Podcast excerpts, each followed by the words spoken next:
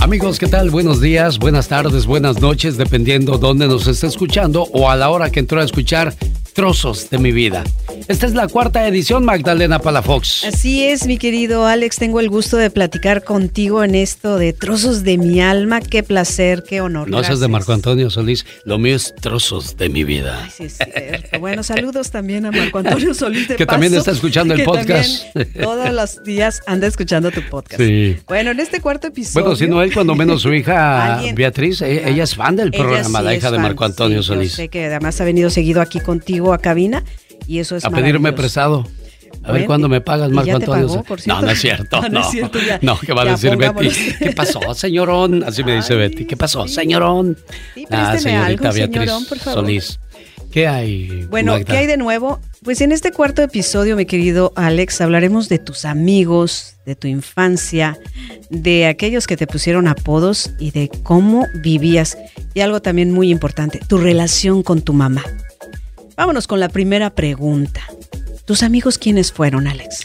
Fíjate que amigos realmente te puedo decir que los cuento con los dedos de mi mano. Tengo muchos conocidos. Suele pasar. Pero amigos realmente es muy poca o son muy pocas las personas que se ganan ese título. Amigo. Amigo es básicamente como un hermano. Eh, tiene el mismo valor de un hermano. Y se dice que se conoce a la pareja en el divorcio, los hermanos en la herencia los hijos en la vejez y los amigos en las dificultades. Y realmente el único que yo considero mi amigo, y me disculpan los que creían que, eran mis amigos, no es que sea uno malo, pero es que hay niveles, dicen que hay, niveles, ¿no?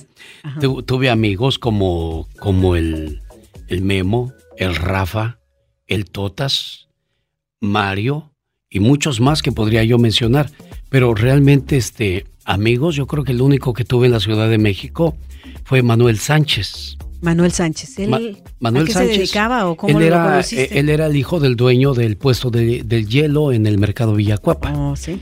Eh, yo me acuerdo que lo conocí un día cuando me mandaron de la peluquería a comprar hielo. En aquellos días yo iba a comprar refrescos en una cubeta y luego pasaba por el hielo y se lo ponía a la cubeta y ya llevaba la, la cubeta con refrescos y hielo a la peluquería y ahí agarraban sus bebidas los, los peluqueros. Don Memo, don Salvador, don Agustín y este, don Gabriel. Este, entonces llegó un día a comprar hielo y Manuel se estaba echando unos tacos tan sabrosos. Yo siempre andaba con el hambre encima, ¿eh? Me acuerdo cuando iba a la secundaria, estaban eh, el Dominico, Juan, y otro amigo, no me acuerdo, Bartolini creo, y llegué yo con ellos y me dijo, me dijo Juan, ¿qué? ¿Ya vas a pedir de comer o qué? Me dijo gorrón. Y yo la capté de volada y dije, ah, pues es que siempre andaba yo con el hambre encima, yo no sé por qué. Entonces, este, pues sí, pues era yo muy hambreado, por eso. Entonces, cuando llego yo a, a, comprar hielo, veo a Manuel echándose unos tacos. Y me dice, ¿qué? ¿Quieres unos tacos? Pero me lo dijo así como diciendo también, hey, ¿quieres un taco limosnero? Claro, sí. No me, no me gustó el tono que me lo dijo, era para que me pusiera a la mesa y dijera, siéntate a echar unos tacos. Claro. ¿O gustas la mitad del mi taco? No, nada más yo fui sarcástico de, y, y, y, y, pues queriendo, ¿no? Así como el chavo del ocho cuando le ofrecían su torta, de, jamón, de, jamón, Pues la agarré, agarré un taco y me dijo, échate otro. Digo, ¿de veras? Dice, sí, échate otro. ¿Quieres un refresco? Sí, sacó un refresco ahí de su, de su hielera. Mm. Y este, pues eh, se me hizo buen amigo, porque sin conocerte te invitó un taco. Y es importante que, que cuando podamos aliviar a alguien, que veamos claro, a alguien en pues la calle pidiendo, denle un, denle un peso, un, taco, un tostón. También. Algo de comer. No, no sabemos este, sus necesidades, sí. ¿verdad? A lo mejor anda buscando un trabajo, pero, pero no ha encontrado a la persona indicada que le dé ese apoyo y ese, ese respaldo y confianza que necesita. Yo veo a muchos muchachos en los semáforos aventando pelotas, aventando fuego por la boca con tal de ganarse un peso. Entonces, cuando tú le das un peso a ese, a ese tipo de personas, no al que se acerca a la calle y te dice, ¿me das un peso? No, porque no está haciendo nada por ganárselo. Claro. Pero si ves a unos muchachos bailando, se están esforzando, eh, se están esforzando por porque los motives. Uh -huh. Entonces, pues hazlo, ¿no? Entonces ahí Manuel me dice, oye, ¿y qué vas a hacer a la tarde? Digo, nada, Estaba yo trabajando en la peluquería y le digo, nada. Nada. Le dije, aquí hay Aquí algo. hay ¿no?". algo mejor, tal vez. Entonces este, me dice, hey, pues vamos a Tepito. Tepito es en el centro de la Ciudad de Sí. México, Lagunilla, todos aquellos lados peligrosos, de la. Ciudad de México. ¿Y ya No, había pues, sido no. antes o era No, tu no, primera no, no, vez era también? la primera vez. Le digo, pues vamos. Tú te aventabas. Pues cuando Vámonos. fuimos, Manuel dice, me voy a ir a comprar ropa. Se fue a comprar unos tenis, unos pantalones y unas playeras. Y ya estando con él me dice, ¿quieres unas playeras y unos pantalones? Ay, qué Digo, lindo, pues sí. Qué bien. O sea, sin conocerte, te, Sí. te, te invita a esas cosas y ya me las compra. No, pues yo bien contento, ahí voy con, con mi ropa, todo bien, pero cuando regreso al trabajo, me dijo, nos vamos a ir a las cuatro, llegamos a las seis para atrás. Pues llegué hasta Ya. las nueve de la noche No, y en la peluquería ya habían cerrado. Don Memo, cuando llegué, estaba él trapeando. Ya ni me acerqué porque me va a mandar a volar. Y dicho y hecho, ya el otro día cuando fui, pues ya no me dio Ya no te dio trabajo. trabajo. Entonces voy con el hielero y le digo, Manuel, me corrieron por tu culpa. Dice, ah, pues ponte a trabajar aquí conmigo. Comenzamos a vender hielo. Íbamos a repartir hielo a las tiendas. Nos la pasábamos muy bien. Entonces llegó su papá, don Alfonso, por la tarde y dice, ¿y este qué? Pues me va a ayudar, pa. ¿Ayudar a qué? Pues a vender hielo. Mm, Con trabajo y tenemos para nosotros. Y pues ya regañadientes me quedé. Yo conocí a Manuel siendo un muchacho muy sano, le gustaba bailar, era muy dicharachero, muy querido por la gente. ¿Era mayor que tú o era Ah, era como dos años o un año mayor que Mayor yo. que tú. Entonces, este, de repente Manuel comenzó a tomar y a fumar marihuana. Oh. A mí me dicen que la marihuana es medicinal, que es curativa. Mentiras. Pero con alcohol, ¿no? a, a lo sí. mejor la combinación puede que no haya ayudado, pero para mí, humo que entra a los pulmones Ah, no, es ya. dañino. Dañino. Me la pintes como me la pintes. Bueno, pues hoy ya la, la marihuana es recreativa, la gente se está curando, es medicinal. Qué bueno, si les ayuda, qué bueno. Pero para mí es un vicio. Pues al final del día, Manuel comenzó a fumar mucho, a tomar mucho, se ponía muy borracho. Un día llegó y, y- y se llevó todo el dinero de la venta. Llega su papá y me dice, ¿y Manuel? Digo, no sé, oiga. ¿Y el dinero? Digo, pues lo agarró Manuel y se lo llevó. Dijo, ah, que las cosas. Manuel se da- desapareció por tres días. Manuel había ido a Acapulco. Ahí se no fue a Acapulco invito. con los amigos, se fue a poner borracho, marihuano, De lo que tú poco. quieras. Regresa eh, un lunes. Se fue el viernes, sábado, domingo. Regresa el lunes sin ni un centavo, perdido todavía de borracho. Y le digo, Manuel, tu papá está enojado. Ah, que se enoje, yo soy jefe. Iba llegando su papá, traía un, un, un tornillo como del tamaño de, un- del, de la llanta de un motor, o sea, de un tractor, mejor dicho, Muy grande. grande. Muy grande. Lo traía, le cabía en la palma de la mano y se lo avienta a su hijo. Le- ¿Y sí el muchacho no se alcanza a agachar, Ay, pega el tornillo en la pared y hace Y rompe, un hoyo, claro. sí, porque le digo, y se le va encima, le digo, Manuel, Manuel, Manuel, ven, ven, ven, ven. Le digo, Alfonso es tu hijo, viene borracho. Ay, que ya sabes cómo son los papás. Pues Manuel se fue echando lumbre, ¿verdad? Y no era para menos. Entonces, este, me dice don Alfonso, a partir de hoy, tú te encargas del dinero. Va a haber 20 barras de hielo aquí, a mil pesos cada una. Yo quiero 20 mil pesos para atrás. Y si tú también te haces como él, te vas tú también. Entonces empiezo yo a cobrar. Llega Manuel y me dice, dame el dinero. Le digo, no, Manuel, ahora yo me encargo. No, que, que, que. Y empiezan los problemas. Y Manuel por el vicio comenzó pues a, a portarse mal. Ya al final del día medio se compuso, pero no, ya no tenía el derecho al, al dinero. Lo guardaba yo. Entonces, este, llega el momento en que yo me tengo que venir a Estados Unidos. Había llegado Amador, pero eso lo voy a guardar para la última parte Ah, de este capítulo. ¿Qué edad tenías en ese entonces? Eh, yo tenía 17 años. 17. Entonces, este, le digo, Manuel, me tengo que ir de aquí. Dijo, no te vayas, Pica, porque tú eres mi amigo, tú eres mi hermano, tú eres el único que me comprende. Digo, sí, Manuel, pero este negocio es tuyo y de tu papá. Yo no puedo vivir toda la vida a la sombra de ustedes. Ustedes tienen prioridades y yo también. Dice, mira, vamos a comprar una camioneta y los dos vamos a hacer eh, este negocio. negocio. No, Manuel, me tengo que ir. no te vayas, me dijo. Y así quedó. Al otro día cuando yo me fui a rumbo a Estados Unidos, Manuel también desapareció. No volvió a aparecer. Seis años después, cuando yo regreso de estar en Estados Unidos a México, acudiste al lugar. fui a, saludar a don Alfonso. Me miró y sonrió y dijo, ¿dónde está mi hijo? No sé, Alfonso.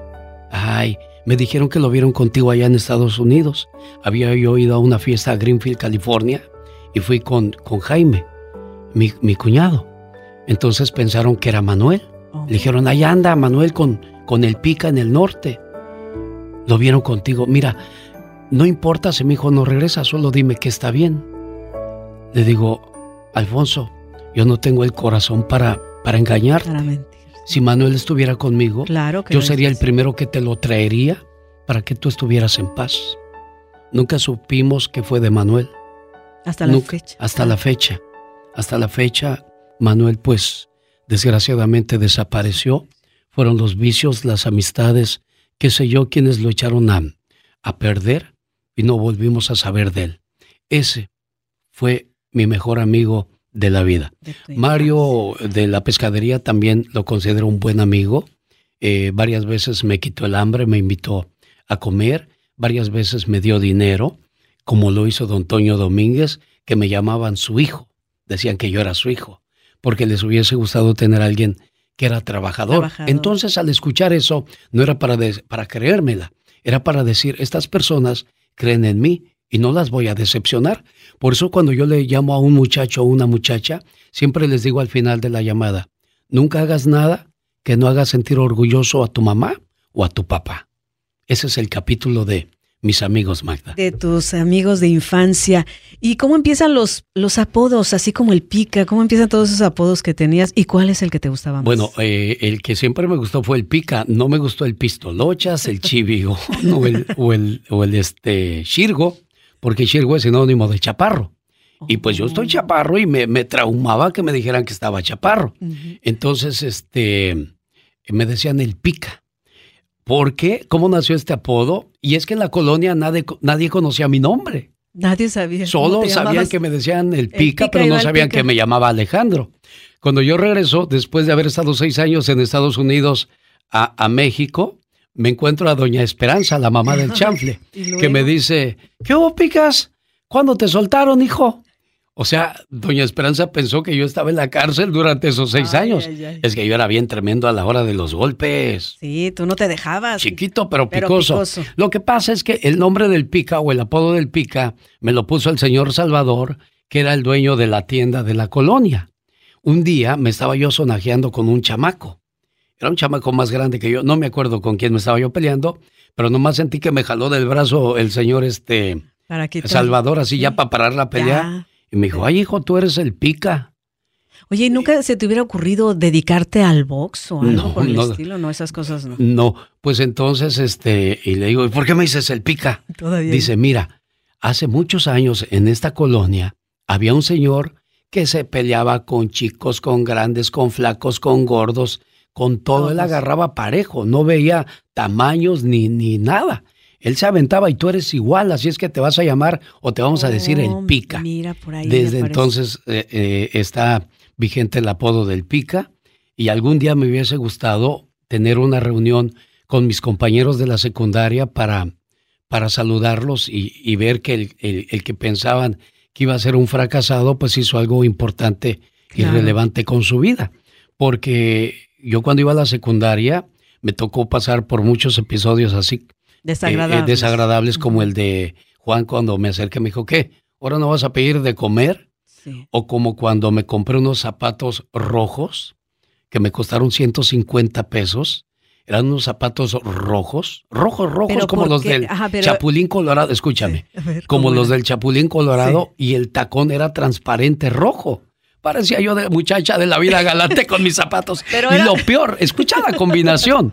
Era, eran mis zapatos rojos, mis calcetas blancas, mi short azul marino y mi playera blanca. Porque era el día de deportes, el día de educación física. Y cuando todos me vieron con mis zapatos rojos, pues se la curaron y comenzaron a burlarse de mí. se me hizo pues cruel porque pues todos traían sus tenis blancos, venían bien vestidos, bien arreglados, menos yo, porque yo era el que se compraba la ropa. ¿Pero por qué el rojo? ¿Porque te gustó el rojo? ¿Porque, estaban económicos? Porque estaban económicos. En la sequía había una zapatería que abrieron que te daban tres pares de zapatos por 400 pesos. Cada uno te valía 150. Yo me compré unos rojos, unos amarillos y unos azules cielo. O sea, ¿te imaginas? yo con mis desfiguros que andaba, pero no, yo no pensaba que eso fuera motivo de burla, pero ya cuando se empezaron a burlar de mis zapatos, y aquí viene algo muy interesante, porque mi hijo Omar lo vivió. Le empezaron a decir que su ropa era de la Factory Tuyo, una tienda donde venden ropa económica. Y entonces ya le dio por comprarse cosas de marca como eh, Gucci.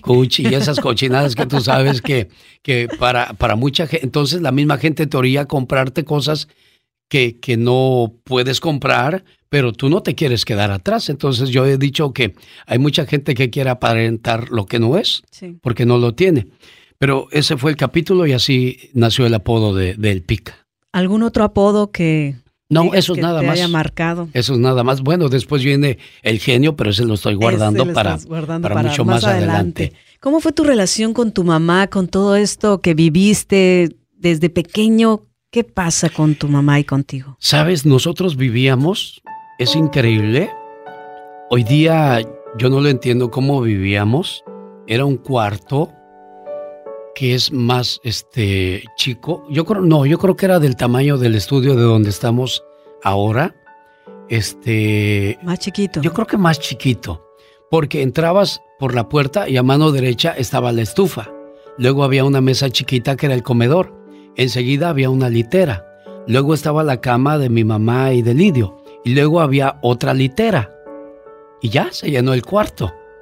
Eso era todo lo, que teníamos. No teníamos sala, no teníamos cocina, no teníamos refrigerador. Eh, sí había una televisión muy, chiquita, Pero era muy, muy difícil la vida que, teníamos nosotros. Entonces, salir de, ese tipo de lugares y después tener tu casa propia, te, hace sentir orgulloso y, lo disfrutas mucho. Porque tú conoces lo, lo difícil que es vivir en un lugar muy limitado donde no había leche, donde no había, de repente tenías un antojito y pues no existía porque no había, no había dinero, no había nada de eso. Entonces, eh, de ahí la razón por la cual yo, yo sigo luchando y espero algún día poder poner a cada uno de mis familiares en una casa y en, en un lugar que, les recompense, les recompense todo lo que hemos pasado desde nuestra niñez, Magda. Wow.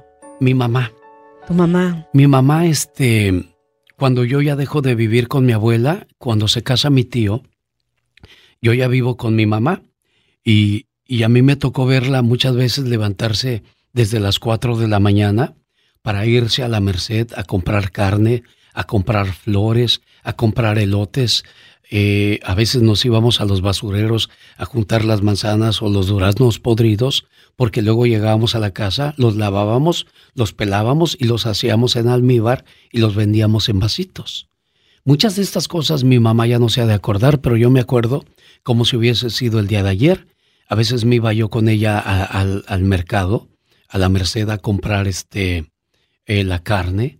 Veía como también la gente que tiene humilla a los que no tienen cuando ella preguntaba un precio y la gente se enojaba. Si no va a comprar, ¿para qué anda molestando aquí? Váyase. Váyase para allá. Y, mi mamá pues se, se, aguantaba las ganas de decir cosas. Nunca la oí este, pelear con la gente o ese tipo de, ni quejarse, cosas. Ni quejarse tampoco.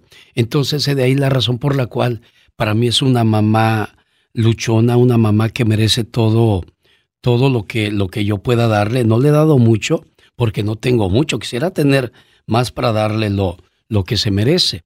¿Y cómo es ella? Me gustaría que le llamemos. Ay, claro que sí. Y vamos a, ver. Vamos a este a, a ver qué dice. A ver cómo, qué nos cuenta mi mamá. Nos cuenta de ti? Bueno, quiero que me cuente más de ella, porque yo tengo muchas cosas pendientes todavía en mi mente, en mi cabeza.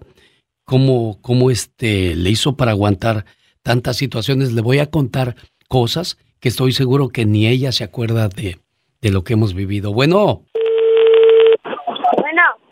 Rosy, ¿dónde está mi mamá? Bien, mamá, ¿y usted cómo está? Bien, hijo, bien, mi padre, gracias, mi hijo, gracias que ya recibí el dinero. Ay, qué bueno, mamá, ¿qué va a comprar con eso? Pues eso estoy viendo. Oiga, mamá, este, estaba haciendo memoria el otro día de, de todas Yo creo que tengo que decirle todas estas cosas eh, en este momento porque siempre es buen tiempo para, para este, decir lo que trae uno muchas veces guardado en el, en el corazón. No sé si ha estado escuchando las historias que he contado de cuando era chamaco y esas cosas. Sí. Hay una, hay una, una situación, este, a lo mejor usted ni se acuerda, de cuando trabajaba con las maestras y a veces me llevaba con usted. Usted les hacía la comida y les limpiaba la casa. Sí, mi padre. Y usted no se acuerda que yo nunca entraba a la casa. Yo siempre me quedaba afuera. Afuera la esperaba y usted nunca se me olvida un día que prendió la tele para que yo la viera y la viera desde la, desde la ventana. O sea, yo no podía pasar a la casa y ahí me pasaba usted mi comida. Yo la esperaba con mucho gusto afuera. Yo creo que usted ni se acuerda de esas cosas, mamá. Sí, me acuerdo. Me acuerdo también de cuando iba a la Merced a comprar sus cosas, de todo, de todo lo que hizo por, por nosotros y por eso es mi agradecimiento, por eso yo todo lo que, lo que haga o, siga haciendo siempre va a ser por usted, una mujer que, que luchó mucho, que sufrió mucho. Platíqueme cómo, ¿Hasta qué grado de la escuela llegó usted y por qué no siguió estudiando, mamá? Yo no terminé mi tercer año de primaria porque mi mamá se enfermó. Tuvimos que irnos para México por mi mamá, por necesidad, que no había quien más, más que yo y mi hermana. Tuvimos que irnos a México. Me estoy llorando porque yo quería estudiar, pero pues las posibilidades no hubo. Y mi mamá se enfermó y tuvimos que irnos para curar a mi mamá, pero tuvimos que irnos a México. Pero cuando iba usted a la escuela, nadie le compraba cuadernos, ni le compraban zapatos. Me acuerdo que en una ocasión dijo que andaba juntando los lápices que tiraban otros muchachos.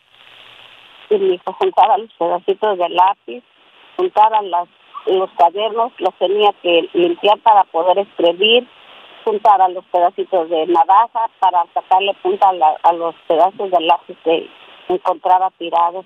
Yo me siento contento porque gracias a Dios me, me dio una mamá que es muy luchona y, y creo que también a usted Dios la vida le ha recompensado con unos buenos hijos porque ninguno de mis hermanos toma, fuma, tiene vicios o se ha visto en problemas con la ley y creo que esa es una manera de pagarle sus sacrificios y las cosas que ha pasado en la vida, mamá. Sí, mi padre, le doy gracias a Dios. Y yo digo que es mi recompensa. A lo mejor a mi manera la tomo yo así, que es mi recompensa lo que ustedes me dan. Tengo unos hijos buenos. Dios me está recompensando con eso, mi hijo. Y, si yo les fallé, perdónenme. Perdónenme a mi manera de cómo yo los este, enseñé. Mire, yo le voy a decir una cosa. Nosotros los hijos no tenemos nada que perdonar, nada que juzgar a la mamá o al papá. El tiempo y Dios siempre le dará a cada uno lo que se merece y a usted le está dando cosas buenas porque se las merece. Gracias, mamá. Era lo único que quería decirle, ¿eh? Sí, mi padre. Gracias, mi Gracias. Mi mamá Magdalena Palafox. Ay, ay, ay, también, ¿cómo no? La verdad, cuando estamos escuchando esto, Alex, un nudo en la garganta de cómo tu mami también pide disculpas, ¿no? Porque a veces los papás quieren dar todo lo mejor, pero a veces no saben también cómo. Exacto, ese, ese, es el punto. Yo nunca me quejo, platico de cómo me pegaba ella. Yo, yo, me acuerdo que un día me, me tuvieron que amarrar porque estaba recién aliviada ella, yo no sé por qué se enojó me tuvieron que amarrar a un poste para que no me le escapara y me pegara a gusto, Magda. Ay, ay, ay. A mí no se me olvidan esas cosas, pero tampoco, vuelvo y te repito, o sea, no sabemos sus, sus frustraciones, sus enojos, pero tampoco somos su bolsa de, golpes. Su, ¿Sabes cuándo dejó de pegarme mi mamá? ¿Cuándo? Hasta que un día me pegó y dije, oye mamá, Dios no te dio hijos para que los cuidaras, no para que los maltrataras se le acabaron las ganas de pegarme. Ay, qué bueno. Sí, porque dije, ya, párele, ma, ya estuvo. Ya, ya le gusté para piñata. Sí, sí. Pero ¿sabes qué otra de las cosas también es que los papás, bueno, todos somos víctimas de víctimas, porque ella también. No sabemos cómo la educaron y cómo también educaron a sus papás, a sus abuelos, así. Yo, yo siempre lo que he dicho en el programa, a veces los papás no abrazan o a veces los papás no te besan porque a ellos no, les, hicieron eso. Entonces, ¿cómo puedes dar algo que no conoces? Entonces yo digo que es el momento de romper esas cosas. Tú me ves abrazar y besar a mis hijos. Muchísimo. y no es el beso en la boca como Vicente Fernández, no. Es en el cachete, así. ellos también me besan, me abrazan. Te muerden la cabeza. algo que nunca, que nunca hicieron mis papás conmigo, pero yo sí lo hago con mis hijos porque yo tengo que romper ese molde. Yo, yo les digo que tenemos que romper ese molde de la pobreza, ese molde de la del, del, del conformarte. Ah, pues ya agarro un cheque, tengo mi trabajo, yo estoy bien. Pero ¿qué va a pasar cuando ya tengas 60 años? Ya no vas a tener trabajo. Hay que ahorrar, Entonces hay que figurar qué vas a hacer para el futuro. De eso, de eso se trata. Y también romper sobre todo, Alex, la violencia. Sí. eso de pegarle a los hijos, o de gritarles o de decirles groserías, a mí me revuelve el estómago ver cuando un hombre le grita a la mujer o al hijo con groserías. Eso no es, no, es de hombres. No es de hombres. Y, y Alex, ¿y cómo fue tu idea de venirte para Estados Unidos después de todo esto, de estas vivencias? En 1985 regresa Amador, mi primo, después de haber estado en, en, Estados Unidos un año con su papá, mi tío Socorro. Este, regresa y, nos vemos en la Ciudad de México porque de ahí se iban a ir a Guerrero, porque ellos siempre habían vivido en Guerrero. Entonces lo veo y, me dice, ¿cómo estás? Digo, bien, este, ¿cómo te fue en el norte? Dice, bien. Dice, mira, te traje dos cassettes, uno de Cindy Lauper y otro de Culture Club. Ah, sí, Y, los, y, los recuerdo con mucho cariño, porque él sabía que yo siempre oía puro inglés, pura música en ah, inglés. El Naco no sabía nada de español, pero de inglés era buenísimo para el inglés. Ya te estabas Entonces, Sí, ya estaba yo preparándome. pero este, y una playera azul marino, no se me olvida que decía USA. Dije, oh my God. Ya la hice. Yo en Gabacho. Sí, este, y les decía a mis amigos, miren, de USA. Tengo mi estafeta para entrar. De Estados Unidos, ya. La mica aquí está. Ya tengo la mica para pasar. y y, esto fue como por, por enero. E, en diciembre, mejor dicho, en diciembre del 85, porque en el 86 es cuando nos, venimos a Estados Unidos. Y me dice, ¿sabes? Este, ¿Te gustaría ir conmigo? Dijo, ¿de veras me llevarías? Dijo, sí. Bueno, no, me voy a ir en enero. Uy, empieza mi fiesta. Eh, amigos, me vengo a despedir porque me voy a Estados Unidos. Eh, hasta luego, vaya, adiós. Y ahí voy yo a, Guerrero porque en enero nos íbamos a ir. Amador, ya estoy aquí. Y le dice su mamá, mi hijo, si acabas de llegar en diciembre, ¿cómo te vas a ir en enero? Ah. Dice, pásate cuando menos tu cumpleaños aquí en abril y nos vamos y te vas después. Pues ahí voy yo en abril, dije, bueno, ya no me fui, voy otra vez, A, México, al DF. Voy a despedirme otra vez de este, todo. Ya me voy, amigos. Hasta luego, ya llegó abril, ya pasó el cumpleaños 30 de abril de Amador pues ahí voy. No, este, me voy a ir hasta junio, ya que pasa el Día del Padre. Ay, ay, ay, no. Bueno, pues allá voy. Pues otra vez, ya me voy, amigos, porque ya. Ahora sí, la tercera. ¿Es la vencida? Fue la vencida. Wow. Ahora sí llegó el momento. Un momento muy, muy difícil. Muy sensible, Alex. Te voy a decir por qué. Porque llegó el momento de despedirme de mi mamá. Exacto. Yo me acuerdo que, que mi mamá me llevó a la estación de autobuses y, y para mí todo estaba bien. Yo iba a un nuevo lugar, a un nueva, una nueva oportunidad. Yo este, estaba contento porque iba a, a aventurar. Y algo pasó cuando mi mamá me dio un abrazo. Y en cuanto me abrazó, corrió y se sentó en la banqueta y se tapó con su rebozo y empezó a llorar. Ahí me di cuenta yo de que, de que algo iba a pasar ahí, algo que no me gustaba. Me estaba separando yo de mi mamá. Entonces, cuando yo la vi que se sentó en la banqueta y empezó a llorar, quise correr a abrazarla, pero ya me había subido en el camión. Solo la miré por la ventana donde se quedaba llorando. Y tuvieron que pasar seis años para volver a ver a mi mamá. Y tú no sabes todo lo que lloré durante esos seis años que no la vi. Parecían eternos. Cuando llegué a Estados Unidos, todos los días era llorar y llorar. Llegué en junio a los Estados Unidos y el 17 de julio cumplía el primer mes de estar lejos de mi casa. El 16 por la noche me dormí y en la noche soñé que regresaba yo a la Ciudad de México, que abrí la puerta y que allí estaba mi tía y mi mamá haciéndome mole, y que corrí a sus brazos y les dije, tía, mamá, soñé que estaba en un lugar bien lejos de ustedes, pero qué bueno que fue solo un sueño porque aquí estoy con ustedes, yo nunca me quiero ir de su lado. Y cuando desperté Magda estaba otra vez en Estados Unidos, solo y con una situación muy complicada. ¿Con quién vivías? Vivía con Amador y, y con sus tíos, pero después me tuve que salir de ahí porque no cabíamos. Y le dijeron a Amador que pues él sí se podía quedar, pero yo no. Y Amador les dijo, no se preocupen, yo me voy con Alejandro a otra parte. Pero eso se los voy a contar en otro capítulo de cuál fue el proceso para llegar a Estados Unidos, que no fue nada fácil. Pero creo que el hecho de haberme separado de mi mamá fue lo que me hizo valorarla todavía más y por eso les digo a los hijos que siempre cuiden mucho a su mamá, que la quieran, la valoren y la respeten.